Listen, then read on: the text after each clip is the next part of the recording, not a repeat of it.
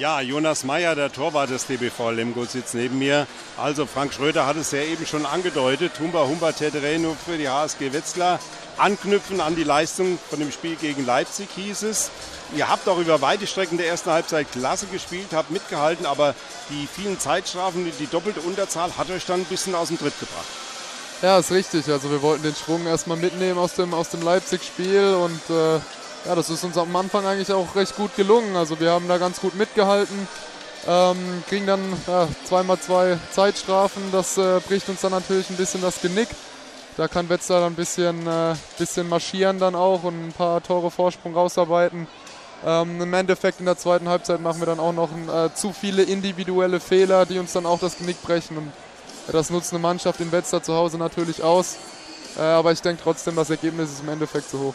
Ja, das äh, kam in der Reportage auch so rüber. Das Ergebnis ist zu hoch. Die, der Sieg der Wetzlarer ist verdient, aber halt in dieser, in dieser Höhe wahrscheinlich nicht ganz so. Ja, in der zweiten Hälfte hat sich dann Wetzlar noch ein bisschen mehr durchgesetzt. Ihr seid immer dieser drei oder vier Tore, äh, dieser, diesen Vorsprung der Wetzlarer seid ihr hinterhergerannt. Das hat dann letzten Endes nicht mehr gereicht. Äh, wie wird es denn weitergehen? Was ist euer nächstes Spiel?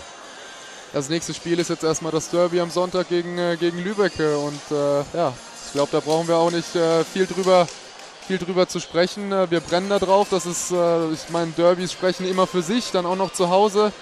Ähm, das sind zwei Punkte, die wir mitnehmen müssen. Jetzt auch wieder im Abstiegskampf und äh, ja, wir brennen da alle drauf. Äh, werden jetzt morgen wahrscheinlich regenerieren und dann äh, bereiten wir uns auf Lübeck vor. Ja, ich denke mal, diese zwei Punkte müssen her. Mit einem Punkt äh, hättet ihr vielleicht ein bisschen spekuliert heute, aber es wäre dann doch letzten Endes so hochgegriffen gewesen. Ja, wir haben uns heute viel vorgenommen. Wir wollten, wie gesagt, den Schwung mitnehmen, um dann hier heute in Wetzlar eine Überraschung zu schaffen und zu gewinnen.